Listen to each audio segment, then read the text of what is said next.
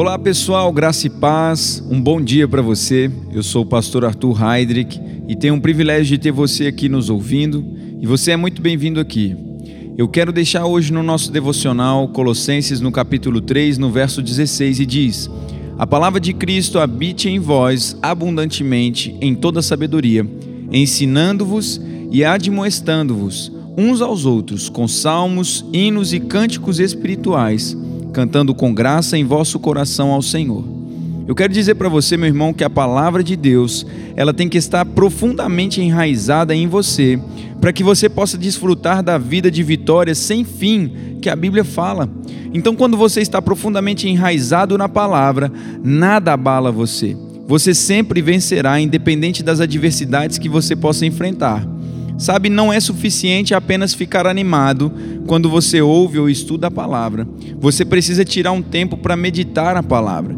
E quando você estiver animado externamente, que seja por causa da vitória que você viu e obteve em seu espírito e do impacto que a palavra causou no seu espírito. A palavra impactando o seu espírito é onde está, sabe, a glória de Deus. Você precisa considerar Moisés. Preste atenção, depois de passar 40 dias e 40 noites com Deus no Monte Sinai, recebendo os mandamentos, a pele do seu rosto brilhou por causa da glória da palavra que ele recebeu de Deus. E para Moisés, os mandamentos não eram apenas leis, eles eram vida. Então, quando você contempla e medita profundamente na palavra, a palavra ela toma conta do seu espírito e ela vai causar um impacto no seu corpo físico, tanto que a glória de Deus literalmente é irradiada.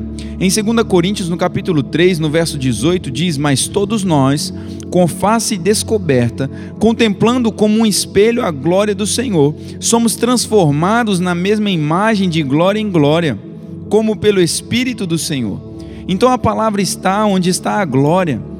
E à medida que você recebe a palavra, a intensidade da glória em sua vida é aumentada. Sabe, você precisa ler novamente esse versículo de Colossenses no capítulo 3, no verso 16, que diz: A palavra de Cristo habite em vós abundantemente em toda sabedoria. E essa é a forma, irmão, de você se manter aceso, vivendo sempre em vitória, inabalável e inamovível, sabe, firmado nele, sem se mover. Em Colossenses no capítulo 2, no verso 7 diz: Tende as raízes do vosso ser firmemente e profundamente plantadas nele fixadas e fundadas nele, sendo continuamente edificados nele, tornando-vos cada vez mais confirmados e firmados na fé, assim como você foi ensinado, e abundando e transbordando com ações de graças. Então, que a palavra de Deus, meu irmão, minha irmã, nesse dia de hoje, possa superabundar na sua vida. Nós vamos orar ao Senhor e eu quero que você ore juntamente comigo, de onde você estiver nos ouvindo. Pai, nós te agradecemos porque temos o privilégio e a oportunidade de cultivar um profundo apetite por tua palavra, Pai. No estudo, na meditação da palavra de Deus, a palavra vai ganhando ascendência em nosso espírito e faz com que a glória, a excelência e a perfeição de Deus sejam vistas em nós e através de nós.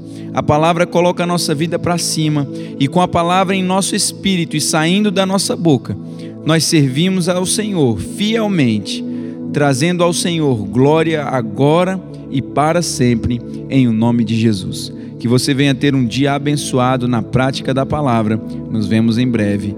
Um abraço. Tchau, tchau.